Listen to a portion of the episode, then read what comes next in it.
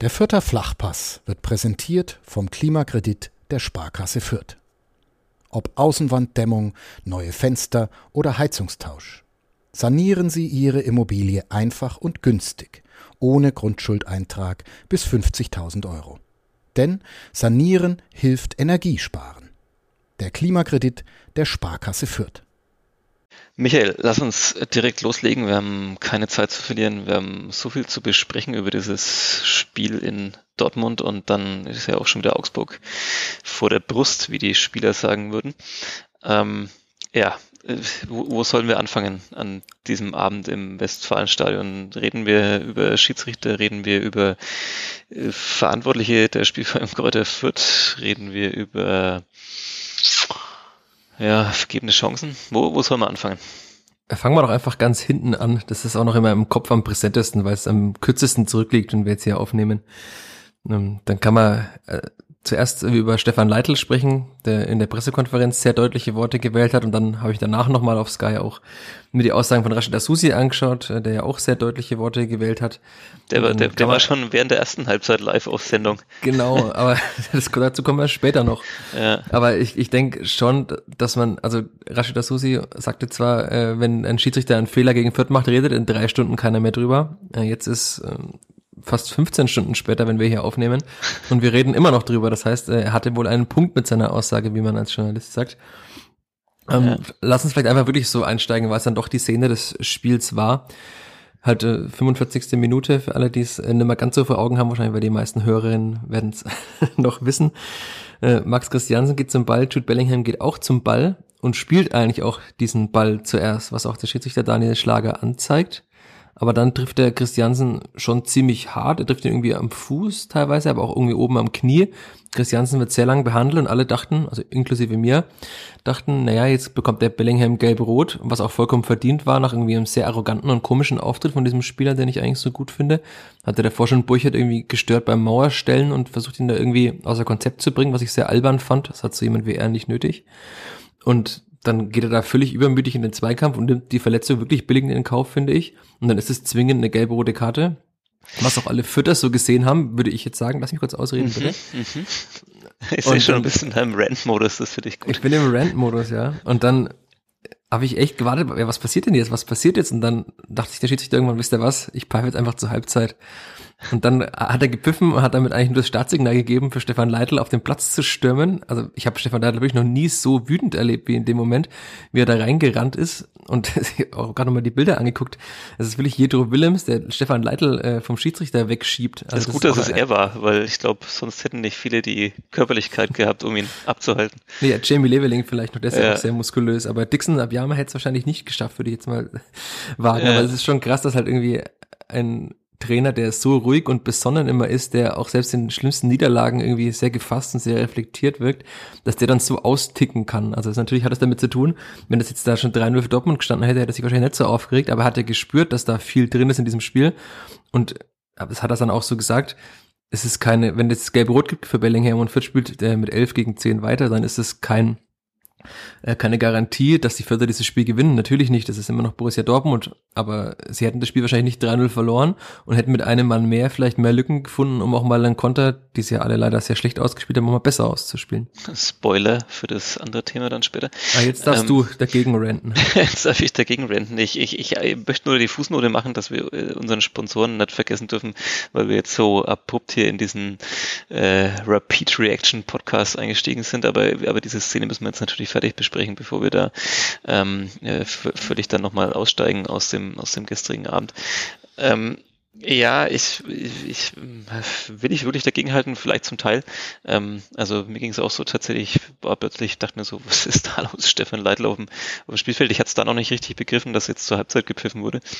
Ähm, sah nur die Nahaufnahme und dachte mir, um Himmels Willen, ähm, wie viel Meter ist, ist Stefan Leitl gerade außerhalb der Coachingzone?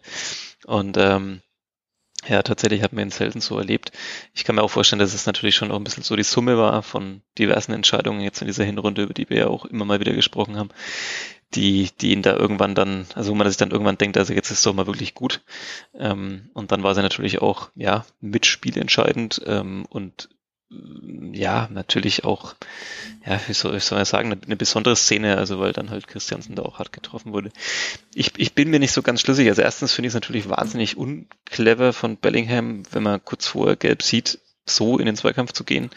Ähm, du hast es auch schon besprochen oder angesprochen, wie er da so drauf war. Ich weiß auch nicht, ob ihm dieses Spiel gegen den FC Bayern und seine Aussagen über Felix Zweier und alles, was danach kam, aber vielleicht gerade so ein bisschen, ja, dass ihn dann doch mehr beschäftigt, als man das dann immer denkt.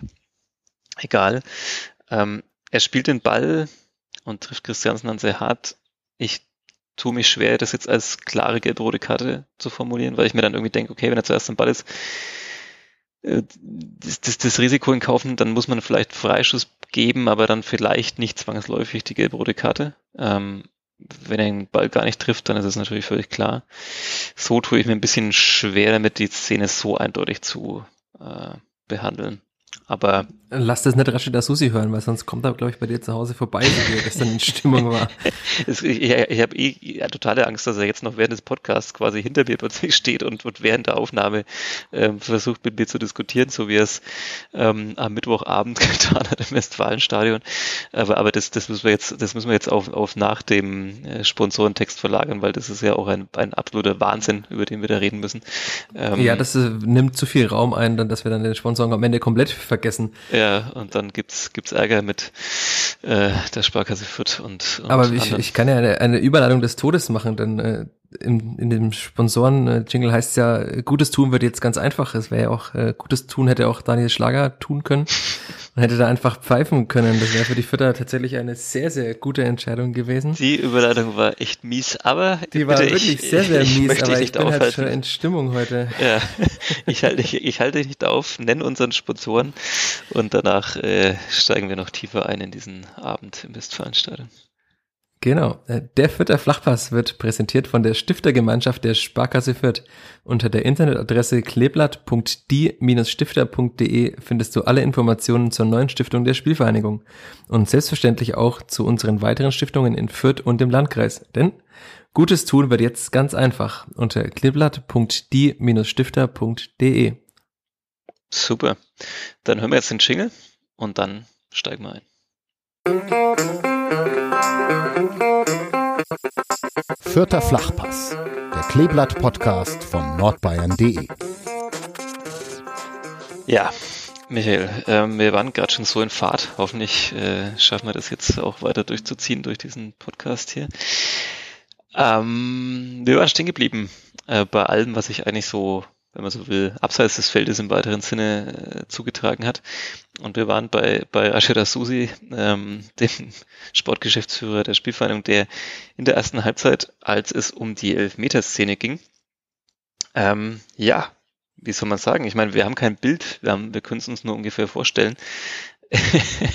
der Sky-Kommentator, ich habe leider seinen Namen nicht mehr recherchiert. Hast du ihn auf der Pfanne. Ich habe ihn nicht parat. Ich bin ein bisschen traurig, dass ich nicht in Dortmund war, weil hätte ich es wahrscheinlich gesehen, ähm, weil er saß ja im Stadion und ähm, dann wäre er wahrscheinlich irgendwo in meiner Nähe ge gesessen ja. und ich hätte es mit Sicherheit irgendwie mitbekommen aus der Nähe. Das ist jetzt das zweite Spiel, das ich nicht im Stadion sehe von all diesen Spielen der Saison.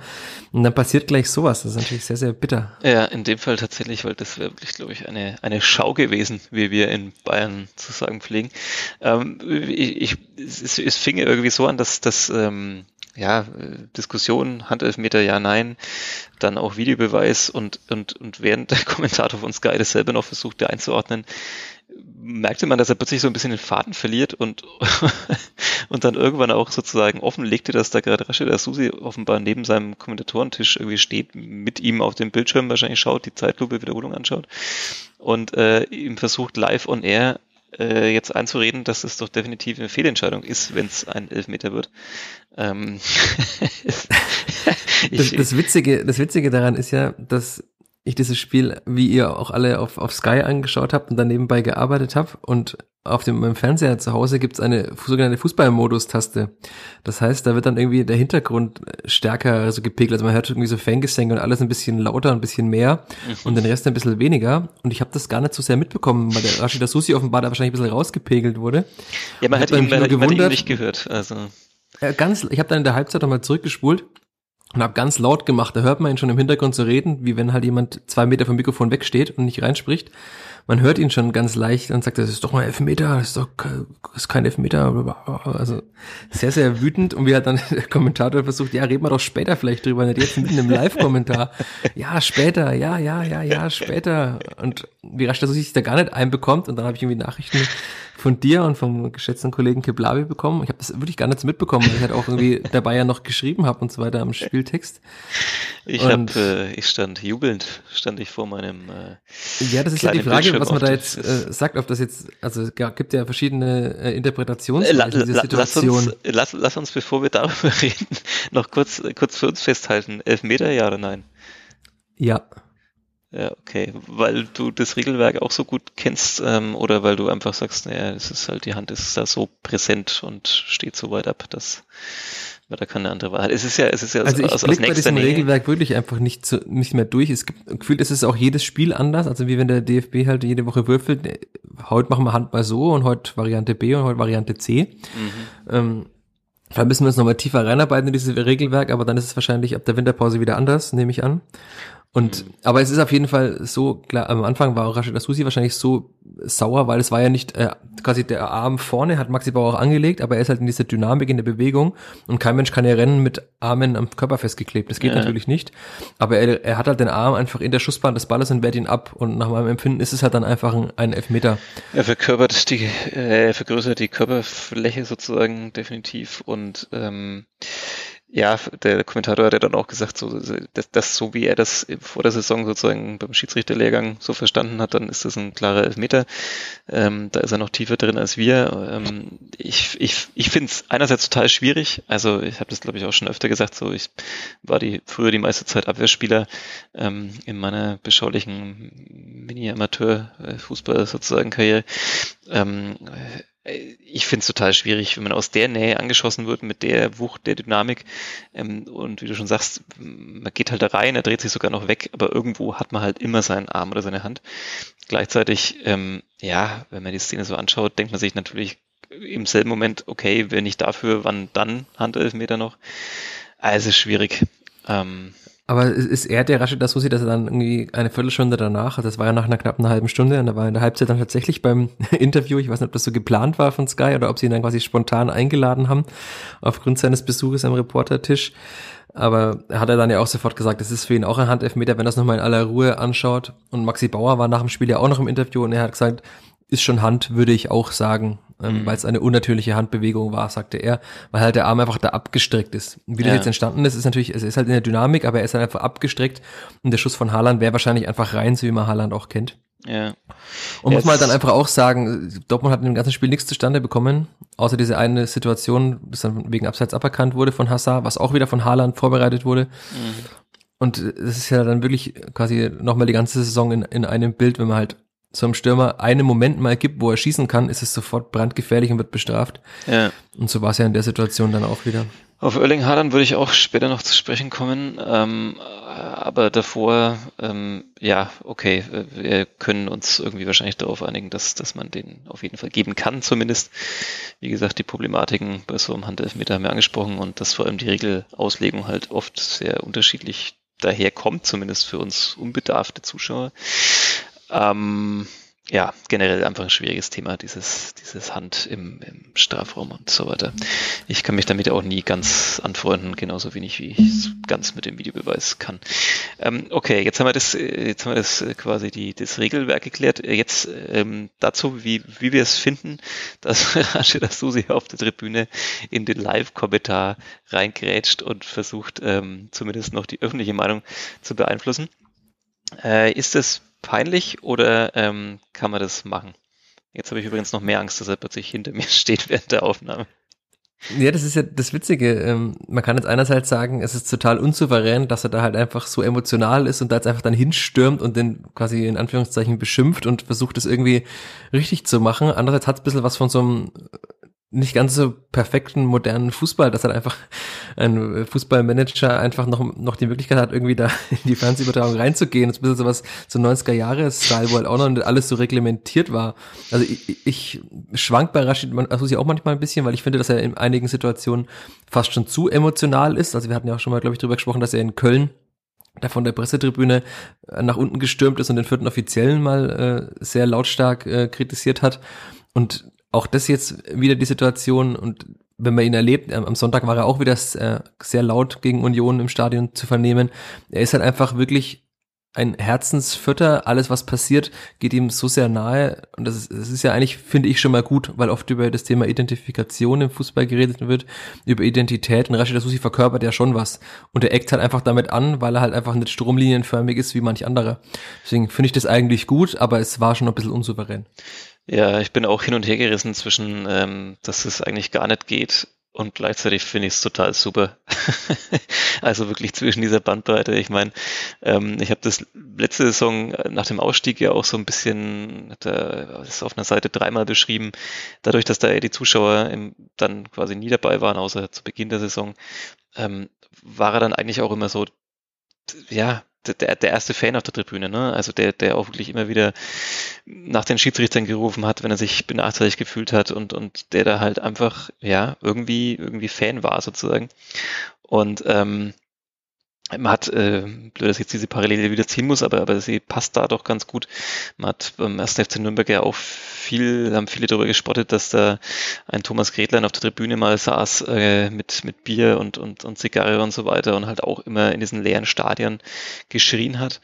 Und ich muss tatsächlich sagen, ähm, ja, ist okay, kann jeder für sich so auch als peinlich empfinden, ähm, vielleicht sollten dann da Verantwortliche und irgendwelche Träger von bestimmten Ämtern sich zurücknehmen, aber irgendwie finde ich es gerade in diesen Zeiten Klar, es war jetzt kein Geisterspiel in Dortmund, aber auch wieder, ja, sozusagen deutlich reduziert, was die Zuschauer angeht.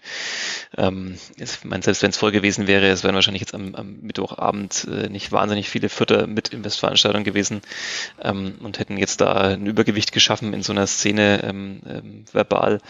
Aber trotzdem, ich finde es irgendwie auch gleichzeitig geil. Geil ist ein schlimmes Wort auch, ne? Irgendwie. Aber irgendwie, irgendwie sympathisch in einer gewissen Weise, dass da, dass da einer einfach für, für Sekunden vergisst, ähm, dass er jetzt da, da eigentlich der, der Geschäftsführer ist und, und einfach wie ein Fan im Prinzip da irgendwie hinstürmt und sich benachteiligt fühlt. Und ja, irgendwie finde ich es doch auch cool, dass der moderne Fußball ab und zu mal noch so aufgebrochen wird. Ich glaube, das sind auch so unterschiedliche Sichtweisen. Wahrscheinlich die meisten Vierter finden das gut, weil es ist ja unser Rashid-Zitat. Und von außen wird halt dann wahrscheinlich oftmals gesagt, ja, was, was spielt er sich denn so auf? Oder warum mussten der die ganze Zeit überall immer reinlabern? Also wahrscheinlich ist einfach, wenn man ihn halt nicht so gut kennt, dann wirkt es manchmal schon ein bisschen, wie schon gesagt, unsouverän und irgendwie ein bisschen zu vorlaut manchmal, aber ich finde es gut. Ich mag Menschen, die nicht irgendwie so abwaschbar und stromlinienförmig sind. Deswegen verstehen den Rashid Asusi und ich uns auch gut. Wir haben uns auch schon mal in die Haare bekommen, unter anderem zu Beginn der Saison. Aber man kann mit ihm streiten, aber man kann auch mit ihm sehr gut reden. Also er ist ja auch kein Mensch, der da nachtragend ist oder so, sondern halt einfach äh, ein sehr emotionaler Mensch. Ja, wir haben ihn, glaube ich, im Interview nach dem Ausstieg auch so gefragt, ob er selber auch einen guten Kapo sozusagen abgegeben hätte irgendwie und äh, da hat er auch ein bisschen drüber geredet. Ähm, ja, äh, ob er jetzt der Richtige wäre sozusagen am Zaun oder so. Ähm, ja, wie gesagt, ich, ich verstehe auch völlig, wenn jemand sagt, ähm, man muss einfach da mehr über den Dingen stehen, man müsste cooler sein. Generell dieses ständige Gekeife von der Seitenlinie, sonst wo immer dieses ständige alles in Frage stellen. Das ist ja, ähm, wir wissen das ja auch, das ist ja zum Teil auch ein bisschen eine Systematik. Also wenn ich vielleicht als, als Trainer, jetzt mal auch egal in welcher Sportart, wenn ich, wenn ich halt fünfmal irgendwas in Frage stelle oder halt immer mich lautstark bemerkbar mache, ist ja auch schon auch der Effekt oder zumindest der erhoffte Effekt, dass halt vielleicht beim sechsten Mal ein Schiedsrichter dann doch vielleicht auch mal anders entscheidet oder zumindest sich mehr überlegt, äh, wenn er so am Schwanken ist. Ähm, ich weiß nicht, ob man das jetzt statistisch belegen kann, dass sowas passiert, aber ähm, ja, wie gesagt, ist es ja auch so ein Mittel, ähm, auch vielleicht um die eigenen Leute aufzuwecken, die Fans mitzunehmen, egal ob im Stadion oder am Bildschirm und ähm, ja, äh, gehört vielleicht irgendwie dazu und äh, das war natürlich nochmal ein spezieller Auftritt. nee, es ist ja auch so, dass ich das natürlich angestaut hatte über Wochen. Also Rashid Asusi ja. hat schon mehrmals ja betont, jetzt auch so im Gespräch mit uns, aber auch schon in einigen Interviews hat er es anklingen lassen immer wieder, dass ihm das halt zu wenig vorkommt in der medialen Berichterstattung, dass die Vierter schon einige Male klar benachteiligt wurden. Also man denke nur an das Spiel in Köln, wo dann diese Abseitssituation gepfiffen wurde, wo es eigentlich Elfmeter hätte geben müssen für die Vierter beim Stand von 1 zu 0 für Fürth, wo bei der derzeitigen Elfmeterquote von Branimir Gotha ist gut 2-0 hätte stehen können. Am Ende hat man verloren. Das sind Spiele wie das gegen Wolfsburg zu Hause, wo es einen Elfmeter gegen Griesbeck hätte geben können, weil hohes Bein gegen Griesbeck, was im Mittelfeld andersrum gepfiffen wurde und so weiter. Und es hat sich immer wieder angestaut. Und natürlich haben alle Vierter auch gesagt, das ist keine Erklärung, warum man Tabellenletzter ist. Das ist man schon auch, weil man einfach in vielen Spielen nicht konkurrenzfähig war. Aber es ist halt schon so, dass es in einigen Situationen spielentscheidend war oder zumindest den Spielverlauf in irgendeiner Weise beeinflusst hat. Das hat Stefan Neidl auch so erzürnt, wie er nach dem Spiel in der Pressekonferenz gesagt hat. Also er sagt, das sind halt Entscheidungen, die, die brutal sind. Das ist irgendwie seine Lieblingsvokabel, dass es brutal ist, aber dass es halt nicht das erste Mal war und dass es natürlich auch was mit einer Mannschaft macht, wenn du merkst, irgendwie, naja, so richtig ernst genommen wird man jetzt auch nicht vom Schiedsrichter. Ob das jetzt unterschwellig ist oder ob das bewusst ist, wird natürlich niemand sagen. Es ist wahrscheinlich wirklich unterschwellig, hat Rashida Susi auch so behauptet, dass es, also, dass man halt äh, gegen Dortmund mal lieber nicht äh, was Schrittiges pfeift, weil da gibt's ein riesiges Theater, das haben wir ja dann alle erfahren, und äh, inklusive Jude Bellingham, dass es da riesiges Theater geben kann. Und dass es halt bei der Spielverhandlung dann eigentlich so wirklich fast keinen mehr interessiert. Und das musste, glaube ich, jetzt bei Stefan Leitl als auch bei Rashida Susi einfach mal raus und es war so, das Fass war schon randvoll und es manchmal ein bisschen übergeschwappt und da kam so ein großer Tropfen von oben und dann das hat äh, das Fass wirklich übergeschwappt.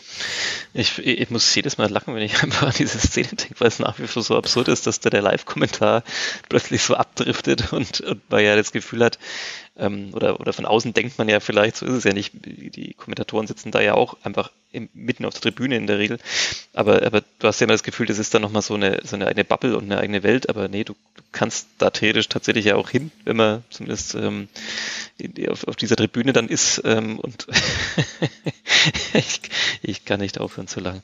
Ähm, äh, sehr schön. Da hast du eigentlich dann schon den perfekten Übergang gemacht ähm, mit ja, brutal und, und wie das halt eingreift, ähm, lassen uns dann doch noch ein paar Takte verlieren über dieses Spiel. Ähm, das, ja, äh, wir haben ja auch drüber geredet, nimmt jetzt irgendwie führt dieses Selbstvertrauen mit aus dem Sieg gegen, gegen Union Berlin, Dortmund wiederum nicht so zufrieden mit den letzten Auftritten ähm, oder zumindest nicht mit den Ergebnissen. Äh, dann konnte man so ein bisschen Angst haben. Ich habe 2 zu 2 getippt und ich, sag mal so, mein Tipp hätte aufgehen können. Er war jetzt nicht völlig unrealistisch an, an dem Abend.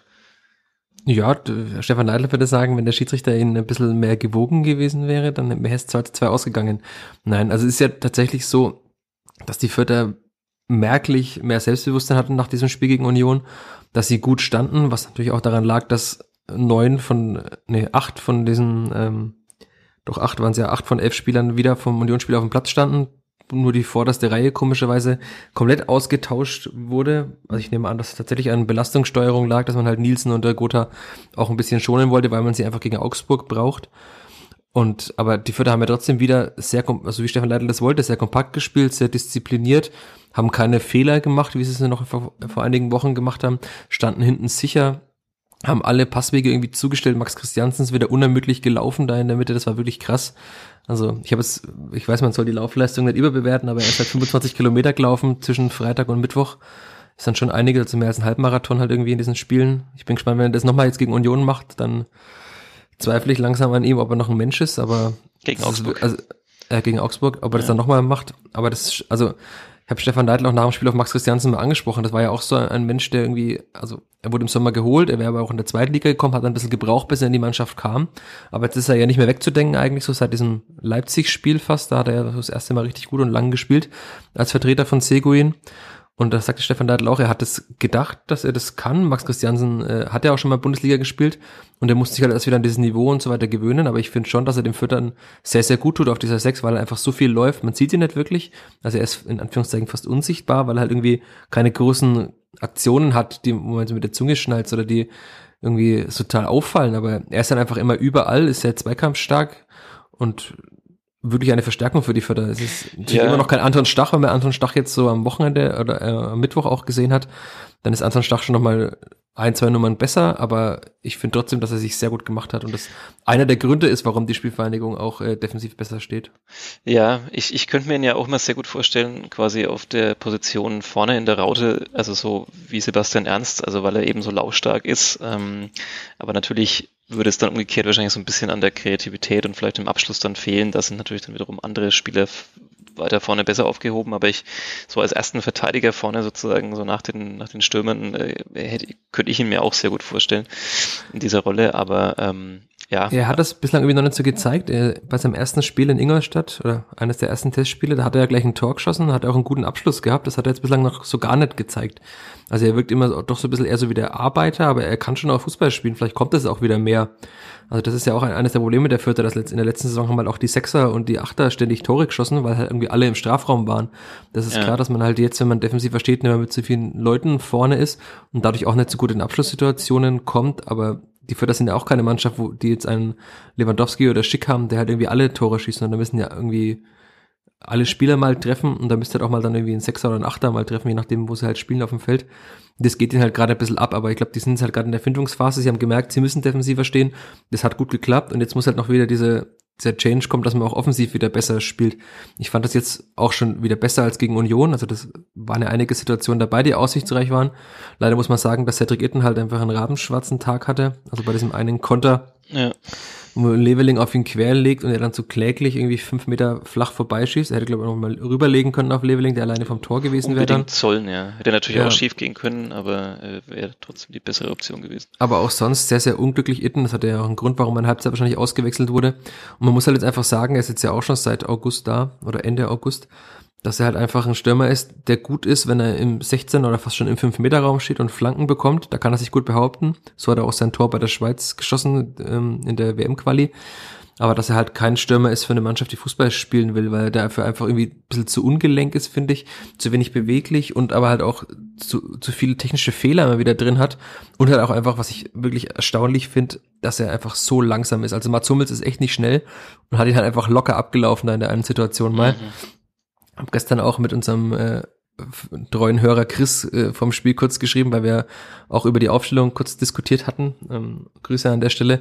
Und er dann rausgesucht hat, dass Cedric Itten beim Topspeed nicht mal eine 3 davor hat. Also er hat halt einen Topspeed mhm. von 2,29, irgendwas oder so. Wobei, und das ist halt dann, klar, er ist auch nie in diesen krassen Sprintsituationen, ja, aber wenn er halt ein bisschen antrittsschneller wäre, hätte er zum Beispiel, also wenn da jetzt Dixon, es ist müßig zu sagen, aber wenn da jetzt Dixon ab Yama gegen Hummels ins Laufduell gegangen wäre, hätte er den Ball wahrscheinlich gehabt. Ob ja. er ihn dann äh, an Hummels vorbeigelegt hätte, das ist wieder die andere Sache. Aber wenn du halt schon so langsam bist, dass du gar nicht zum Ball kommst, dann ist es halt die Situation eh schon gegessen. Ich, ich hätte mir tatsächlich auch mehr Tempo gewünscht gegen diese Dortmunder Abwehr und, und vor allem gegen Hummels. Ähm, gleichzeitig war natürlich vielleicht die Idee so ein bisschen, man hat es dann bei den Standards gesehen, Eden dann halt auch defensiv zu haben, gegen dann wiederum recht robuste Dortmunder zum Teil, dass du halt noch einen Turm mehr vielleicht da drin hast, der dir mal was rausköpft. Ähm, aber ja, das, der Effekt hat sich so ein bisschen auf, aufgehoben und äh, ja, ich glaube, wir müssen jetzt nicht alle alle Chancen durchgehen, aber, aber es war doch beeindruckend. Also das, hast du schon gesagt, es war besser als gegen Union. Lag wahrscheinlich auch daran, dass halt dann Dortmund auch nochmal ein bisschen offensiver und offener dann manchmal dastand, als es vielleicht dann Union Berlin getan hat. Aber die, die Konterchancen im Ansatz zumindest waren ja wirklich ein paar sehr schöne da. Oder dann, das war jetzt kein Konter, Jamie Leveling im, im Strafraum, wo er, glaube ich, äh, von Willems den Ball so reingechippt bekommt und ihn dann eigentlich auch super verarbeitet, aber dann leider im Abschluss ja, kläglich vergibt. Ähm, das ist mehr was, was finde ich bei Jimmy Lebeling immer so ein bisschen noch auffällt, ist, dass er ähm, ja, er macht da wahnsinnig viel, da haben wir schon oft drüber gesprochen, dass er da auch so vielleicht ein bisschen im Kopf befreiter rangeht als andere ähm, und da recht mutig ist, aber so, so ein bisschen technisch am Ende fehlt es dann immer. Also ich finde, er schafft es dann immer nicht, seine Dynamik dann so richtig zu kanalisieren, also dass er dann doch wieder, ja, ähm, in aussichtsreicher Position dann irgendwie so vergibt, das ist natürlich bitter. Die Chancen waren da, um meinen Tipp von 2 zu 2 wahrzumachen oder eben auch schon in der ersten Halbzeit deutlich besser dazustehen. Ja, was man leider auch noch sagen muss, ist, sie hatten halt diese riesige Situation, also wenn du halt als Aufsteiger bei Borussia Dortmund die Chance hast, einen, einen Freischuss aus 17 oder 18 Metern zentral zu haben und den dann einfach, wenn wir das Wort kläglich wieder nehmen, wenn du den dann einfach so wie Paul Seguin uninspiriert vier Meter übers Tor haust, das ist dann schon traurig, weil wenn es gibt halt so viele gute Freistoßschützen eigentlich und so viele gute Fußballer auch in der Füttermannschaft, aber irgendwie kriegen sie das im Training immer wieder hin, aber auf dem Platz halt so gar nicht. Also sie hatten ja auch acht Ecken, da kam nichts dabei raus, also wirklich gar nichts. Und auch dieser Freischuss von Sego, das hat mich wahnsinnig gemacht, dass man halt so eine riesige Situation so schlecht einfach dann oder so herschenkt. Ja, man muss und natürlich bei Seguin Sinn, also ich mag ja Paul Seguin, das ist ein sehr sympathischer Mensch und so, aber auch dieser Konter, den sie dann hatten, wo er, wo sie glaube ich mit vier Leuten auf die Dortmund Abwehrkette zulaufen und er spielt halt einfach genau den Ball dem Dortmunder in den Fuß. Das der sind halt einfach so horrible. Kleinigkeiten. Wirklich so Kleinigkeiten, wo man halt dann sagen muss, dass Paul Seguin immer noch in einigen Momenten oder in, manche würden sagen in vielen Momenten nicht in der Bundesliga angekommen ist, leider. Ja, man weiß nicht, ob es halt daran liegt, dass er dann quasi noch mehr Verantwortung trägt und, und das halt dann, dass er da vielleicht manchmal zu viel will und so weiter, vielleicht zu viel denkt. Ich habe keine Ahnung, da, da möchte ich auch gar nicht so tief in, in die Analyse einsteigen. Fakt ist, dass, dass er ja wahrscheinlich auch selbst weiß, dass er nicht das abrufen kann, was er sich wahrscheinlich erhofft hat von, von seinem ja, nach dem Ausstieg und von der Zeit in der Bundesliga. Ähm, ja, du hast den Freistoß erwähnt. Ich meine, natürlich, das ist aber auch mal volles Risiko, dass man da gehen muss. Aber das war natürlich tatsächlich bitter, weil man sich dachte, okay, jetzt vielleicht mal aus der Situation ähm, und, und, und generell, also ich fand es wirklich stark, wie, wie Spielverhandlung stand und wie sie das gelöst haben, wie sie immer sehr schnell nach vorne gekommen sind. Aber dann, ja, einfach zu wenig gemacht haben aus den Möglichkeiten. Und das ist halt, genau das Problem, wenn wir über diese Chance von Jamie Leveling reden und den, den ja, versauten Konter von, von, äh, von Itten, dann, wenn du das mal, wenn da, wenn da mal Tore bei rumkommen würden, dann müssen wir vielleicht gar nicht so lange über diese Szene von Jude Bellingham reden, weil dann steht es vielleicht einfach mal 2-1, dann wäre natürlich eine gelbe-rote Karte auch noch sehr gut gewesen, ähm, vielleicht sogar noch wichtiger. Aber, aber trotzdem, das, dann wird man halt mal, dann könnte man den Fokus etwas anders legen und so regt man sich dann halt über den Schiedsrichter auf und müsste es natürlich auch sehr viel mehr noch über sich selbst tun, was sicherlich alle machen beim Kleeblatt, aber ähm, ja. Man muss halt diese Leistung immer ein bisschen in Relation setzen zu den letzten Wochen. Also es ist schon ein klarer Aufwärtstrend erkennbar, finde ich. Da habe ich zum Beispiel auch Stefan Leitl gestern nochmal war dann fast schon heute früh in der Pressekonferenz darauf angesprochen, dass es ja schon jetzt zwei Spiele waren, die Mut machen. Also natürlich war das in beiden Spielen offensiv jetzt nicht so stark und auch nicht so stark wie noch zu Beginn der Saison. Aber sie standen halt defensiv so gut, und es ist auch nicht so, dass jeder Gegner einen Erling Holland in der Mannschaft hat, der dann zwei Situationen braucht, um die Tore zu machen. Also klar, Augsburg zum Beispiel jetzt am Wochenende oder Stuttgart, die haben auch gute Individualisten. Aber wenn man halt dann da so konzentriert verteidigt und vielleicht doch mal ein Tor macht, wie jetzt äh, gegen Union, dann kann so ein 1-0 ja auch einfach mal reichen. Das ist zwar ungewohnt als Vierter, der in der letzten Saison irgendwie immer, oder auch als Beobachter, der immer gewohnt war, dass halt da irgendwie fünf Tore fallen und man 3 zu 2 gewinnt. Aber man kann ja auch mal unschön 1-0 gewinnen. Und Arminia Bielefeld hat das jetzt gezeigt. Die sind jetzt auch nicht wirklich äh, offensiv stark, aber sie stehen halt defensiv gut.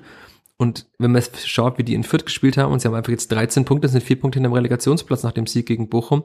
Also man kann schon mit einer kompakten Defensive und mit einer einigermaßen akzeptablen Offensive in der Bundesliga auch Spiele gewinnen. Und das hatten wir letzte Woche schon. Ich glaube immer noch, dass es nicht reichen wird für den Klassenerhalt, aber man wird diese 10 oder 11 Punkte von Tasmania, die wird man schon holen in der Rückrunde. Weil diese mindestens einholen. Doch, doch. Ich darf ja eigentlich immer nicht tippen, aber wenn ich mal positiv tippe, dann hoffe ich, dass das auch was bringt. Da bin ich ja ausnahmsweise mal ein bisschen äh, pessimistisch langsam. Ähm, ja, ich dachte mir auch, jetzt kommt die große Aufholjagd und dann gewinnt natürlich äh, genau da äh, wieder Bielefeld dann direkt und, und gewinnt eben so ein Spiel gegen Bochum, das halt eben den Fürtern auch weiterhin sozusagen fehlt in der Bilanz, ähm, dass man einfach hätte gewinnen müssen, um dann da noch mehr dran zu sein. Ist natürlich bitte, dass das gleich nach diesem Hoffnungsschimmer, nach dem Sieg gegen Union passiert. Ähm, Du hast Erling Haaland jetzt gerade nochmal erwähnt und jetzt äh, möchte ich da endlich mal schnell die, die Top 3 dazwischen hauen. Was heißt dazwischen hauen? Ich glaube, das restliche Spiel ist dann auch wirklich schnell erzählt. Ähm, also ja, äh, man drängt auf den Ausgleich, er passiert nicht, er fällt nicht, es klappt nicht. Und dann ähm, gibt halt nochmal zwei Situationen. Einmal können wir, glaube ich, auch sehr schnell abhaken. Maxi Bauer geht irgendwie kaum hoch zum Luftzweikampf. Nee, die Haaland, Zuordnung hat äh, irgendwie da auch überhaupt nicht gestimmt. Also ja. das ist ja oft ein Problem bei der Spielvereinigung. Sie hatten das ja wirklich besser eigentlich wieder im Griff die letzten Wochen, aber jetzt haben sie ja dann schon wieder ein Standardgegentor bekommen. Ja, so komisch, lustlos wirkte es in dem Moment, wo du ja gar nicht genau weißt, wo der Ball wahrscheinlich hinkommt. Ähm, und nee, es gab so eine Situation ja gegen Union auch schon, als irgendwie so ein Freischuss, ich glaube, der war von Gieselmann sogar, in die Mitte kam und irgendwie Buchert noch beschäftigt war, die Mauer zu stellen und dann rauscht der Ball so durch den Strafraum durch, weil Buchert jetzt ja auch keiner ist, der irgendwie da so sehr aus dem Tor immer rausstürmt, sondern eher auf der Linie klebt. Das ist halt auch ein Problem. Und also ich weiß gar nicht, woran das liegt. Es, sieht immer aus, wie wenn sie so für einen Sekundenbruch einfach kurz schlafen und Gegner denkt, ah, jetzt haben sie gerade die Augen zugemacht, jetzt könnte ich schnell spielen. Ja. Weil äh, es ist ganz komisch. Also mein Haaland wieder da zum Ball steigt und so, das ist schon auch einfach, ist halt einfach wirklich richtig gut. Ja. Aber ansonsten, man, das 3-0 von äh, Daniel Malen, ich weiß nicht, was die Förder da gemacht haben, Brücher ist irgendwie ausgerutscht, Mayhofer hat auch nochmal kurz geschlafen. Ja. Und dann Kuller der Ball über die Linie, aber ja, ob es 2-0 oder 3-0 ist am Ende dann egal, weil die Förder haben ja. schon 49 Gegentore, ob es 48 oder 49 sind.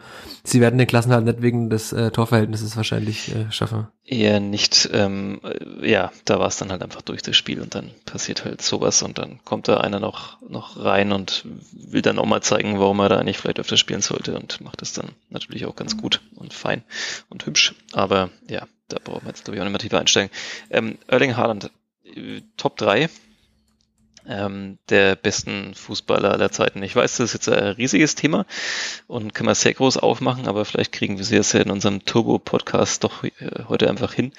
Ähm, ist natürlich wahnsinnig schwer zu vergleichen. Ich weiß, Spieler aus den 70ern und 80ern, das Tempo damals war noch ein ganz anderes. Ähm, natürlich ist es auch immer schwierig, Positionen zu vergleichen. Also früher einen Libero mit jetzt vielleicht einem, einem Stürmer wie, wie, wie Haaland, aber ähm, so spontan deine Top 3 Spieler aller Zeiten einfach subjektiv. Ja, da ist Erling Holland schon weit dabei, weil er halt wirklich so, also in diesem Alter und so ein kompletter Stürmer ist und auch diesen absoluten Willen halt verkörpert. Ich finde das krass. Also er war gestern jetzt nicht so präsent, wie man das sonst gewohnt ist, aber es lag, glaube ich, auch daran, dass er ein bisschen genervt war, wie gut die Förder verteidigt haben. Man hat ihn mehrmals abwinken sehen, hat irgendwie auch dann so mit den Armen gerudert und war sichtlich unzufrieden mit der Leistung. Aber er schießt halt auch in einem Spiel, in dem er schlecht, oder schlecht in Anführungszeichen, in dem er nicht so gut ist, hat trotzdem zwei Tore. Die Quote ist, also ich habe jetzt, die wurde ja schon so oft zitiert, ist hat quasi 100 Tore, 100 Tore in 100 Spielen, ähm, ja, oder halt 50 in 50 Spielen. 75 in 76 oder irgendwas. Ja, also auf jeden Fall, diese Quote ist Wahnsinn und er ist halt immer noch so jung und diese brutale Wucht und er ist jetzt auch Kopfball stärker geworden, hat wieder ein Kopfballtor gemacht. Diese Wucht, diese Übersicht, diese Geschwindigkeit, also das ist wirklich schon äh, wirklich einer der besten Spieler der, jetzt gerade einer der besten Spieler der Welt und ich glaube, dass er auch es schaffen kann, zum besten Spieler der Welt zu werden.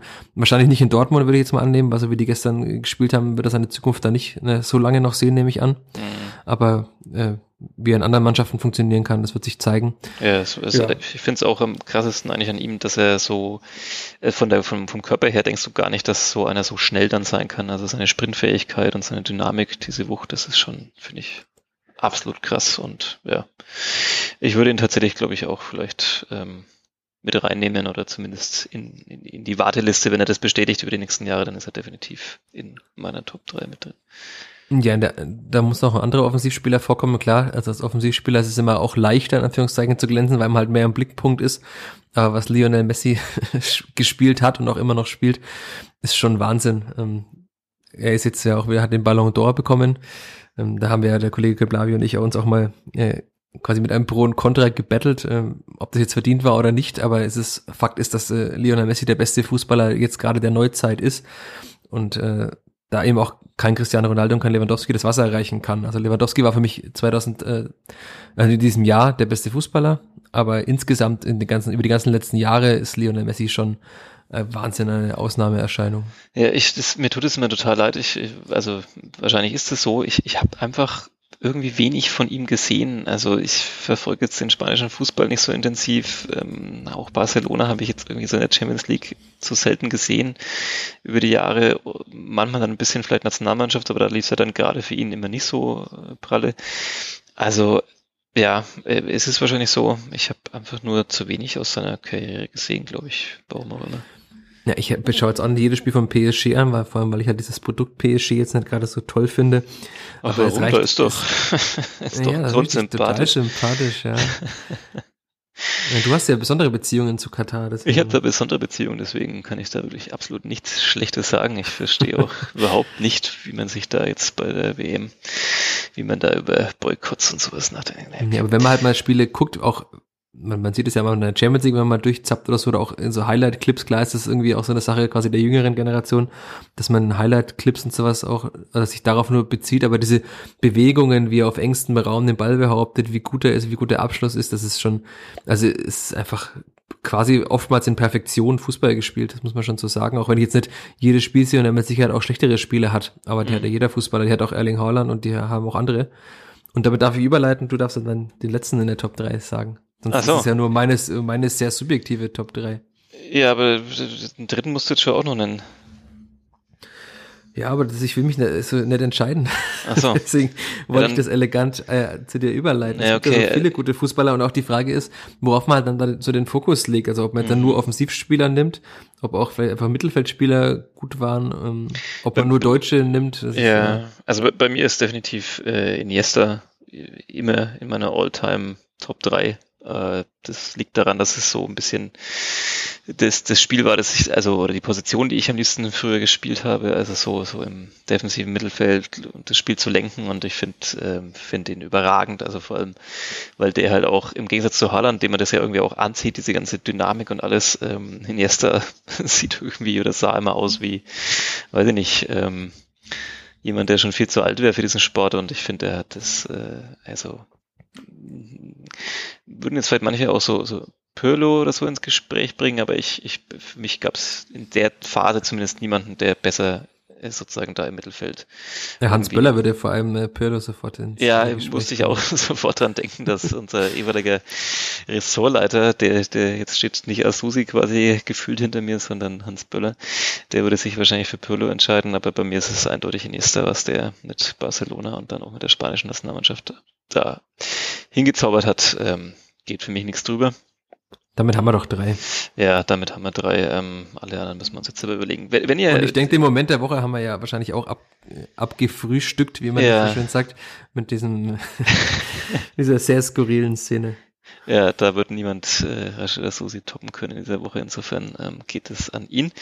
Ähm, ja, außer ja. er kommt am Samstag halt im Stadion zu mir und äh, befiehlt mir auch äh, in den Laptop jetzt reinzuschreiben, dass die Vierter doch so viel besser waren, als ich das gerade schreibe. Ja, oder wechselt sich oder, oder tarnt sich als, als Linienrichter und äh, steht in Augsburg an der Seitenlinie, keine Ahnung. Ähm, ja, da vielleicht mal wieder der Aufruf, ähm, wenn ihr jetzt denkt, Iniesta, Haaland, äh, Messi, ja, schön und gut, aber es müssten doch eigentlich diese folgenden Spieler oder gerne auch Spielerinnen in die Top 3 ever. Ja, dann schreibt's doch einfach in die Facebook-Gruppe vom Vierter Flachpass und beteiligt euch äh, hier. Wir reden hier ja immer irgendwie ins Nichts hinein und hoffen immer, dass es, also beziehungsweise sehen an den Zahlen, dass es offensichtlich doch einige Menschen sich anhören, aber, aber ähm, gerne wird man natürlich auch noch ein bisschen mehr Austausch haben. Ja, ähm, Moment der Woche haben wir auch, müssen wir eigentlich bloß noch den Mini-Ausblick machen auf äh, Augsburg und dann haben wir es einigermaßen geschafft, uns etwas kürzer zu fassen heute. Ja, und unseren Namen hätte man noch sagen müssen, ist mir so eingefallen, weil das okay. letzte Woche ja sagtest, aber die lassen wir jetzt einfach weg, weil jetzt, ich glaube, alle Hörerinnen und Hörer wissen, wer wir sind. Und es macht auch wenig Sinn, das jetzt noch äh, quasi in der Schlussphase dieses Spiels äh, noch zu sagen. Wir sagen das nochmal in der, in der letzten Folge des Jahres, wenn wir das nochmal, wenn wir uns mal ausführlich genau. nochmal vorstellen. Ja, der FC Augsburg. Mhm. 17 Punkte, weil sie unentschieden gestern noch gespielt haben gegen RB Leipzig mit einem immer stärker werdenden Niklas Dorsch, der ja auch bei der U21 mit den anderen Viertern damals sehr, sehr gut war, der mhm. immer besser ankommt. Gerade ein bisschen für alle Vierter blöd, dass er jetzt gerade seine beste Zeit in Augsburg bislang erlebt. Ja, ich glaube, es wird ein, ein, sehr ekliges Spiel, weil Augsburg halt auch einfach, also mit Dorsch und so und auch sonst jetzt nicht die Mannschaft ist, die den Vierter Flachpass oder den Augsburger Flachpass äh, verheißt, aber die halt dann einfach kämpferisch gut ist und einfach sie auch nie aufgibt, die auch jetzt halt gegen Leipzig, äh, also Leipzig hätte halt irgendwie vier Tore schießen können, hat halt nur eins gemacht und dann erarbeiten sie sich halt einfach noch einen Elfmeter und den macht halt dann äh, wer war's? Ich hab's gerade mehr vor Augen. Jedenfalls äh, machen sie das eins zu einfach per Elfmeter. Äh, Daniel Caligiuri hat den, glaube ich, gemacht, der okay. Bruder des alten Vierters Marco Caligiuri. Ähm, ja, und da haben sie halt da einen Punkt, jetzt haben sie halt 17 Punkte. Also bei Augsburg, das hatten wir ja schon oft, fragt man sich, wie haben sie so viele Punkte eigentlich? Aber es ist halt einfach eine Mannschaft, die voll über ihren Willen kommt, über diese äh, nie aufgeben, über dieses immer weiterkämpfen und dann haben sie halt einfach auch Spieler wie jetzt Dorsch, die halt nicht nur gut kämpfen können, sondern auch super Fußballer sind. Sie haben einen guten Torwart mit Gikiewicz und das wird sehr, sehr hart für die Fürth, aber es sind schon zwei Mannschaften, die gerade eine gute Form haben. Also ich glaube jetzt, dass das so ein Grottenspiel wird wie Fürth gegen Bochum zu Hause mal. Aber es geht halt schon für beide um was, ne? Für Augsburg, die sind jetzt trotzdem wieder auf dem Relegationsplatz. Ja, die haben jetzt auch wieder einfach der Anschluss an die Mannschaften vor sich. Stuttgart, Hertha kommen nicht vom Fleck und. Äh, naja, selbst äh, Gladbach hatte nur einen Punkt mehr. Ja, Gladbach. Da müssen wir vielleicht auch nochmal in der Rückrunde drauf kommen. Bochum ist drei Punkte entfernt und dann ist man eben sehr schnell wieder mittendrin im Geschäft. Ähm, Vor allem, also sie könnten ja mit einem Sieg gegen Fürth äh, die 20 Punkte voll machen, was ja immer diese magische 40 Punkte dann genau die Hälfte wäre zur Halbzeit, mhm. was ja eigentlich dann äh, super wäre. Die Fürther hätten sieben zur Winterpause, dann hätten sie dann genauso viel wie in Mainz, glaube ich, in der vergangenen Saison. Was ja auch Tja. oft so ein Thema war. Ja, absolut. Okay, du wirst es anschauen. Wir werden drüber sprechen, über diesen, ja, es ist dann im Prinzip wieder so eine Art Abstiegsspiel für Fürth. Also wenn man nochmal irgendwie da reinkommen will in diesen Groove und, und damit mischen will, dann muss man halt dann einfach mal zum Beispiel gegen Augsburg gewinnen. Dann hätte man so wieder so ein bisschen Anschluss und, und noch mehr Hoffnung. Ähm, ansonsten müssen wir dann halt wirklich, äh, ja, äh, keine Ahnung, in der nächsten Folge hier den Abstieg dann endgültig verkünden. Ich habe keine Ahnung. Lassen wir es auf uns zukommen. Ähm, äh, du wirst dabei sein in Augsburg und wir werden am Sonntag wahrscheinlich darüber sprechen. Und genau, du hast gesagt, ich soll nicht so viel ankündigen, ähm, aber ich habe es jetzt trotzdem angekündigt und kündige auch einfach an, dass wir dann ganz forsch noch irgendwie eine Folge hinkriegen für dieses Jahr. Wir werden sehen. Ja, irgendwie kriegen wir das hin. Ja, ich bin optimistisch. Okay, dann haben wir diesen verrückten Abend in Dortmund abgehandelt und äh, haben uns auf den aktuellen Stand gebracht. Äh, hoffentlich hört es noch jemand bis Samstagnachmittag, bis es dann wieder in Augsburg weitergeht, äh, gegen Augsburg weitergeht. Ähm, so ist es richtig. Und ja, Puh, wird, fällt mir kein ordentliches Schlusswort ein. Ja, äh, bleibt gesund, lasst euch impfen und äh, alles wird gut. Okay, super. Coole, cooler Ausstieg. Besten Dank, das war der vierte Flachpass. Ähm, dein Name ist Michael Fischer, meiner Sebastian Gloser. In der letzten Folge des Jahres stellen wir uns nochmal ausführlich vor, damit ihr endlich mal wisst, wer das eigentlich ist, der hier podcastet. Ähm, und dann sagen wir einfach, ja, bis in wenigen Tagen. Tschüss. Servus. Mehr bei uns im Netz auf nordbayern.de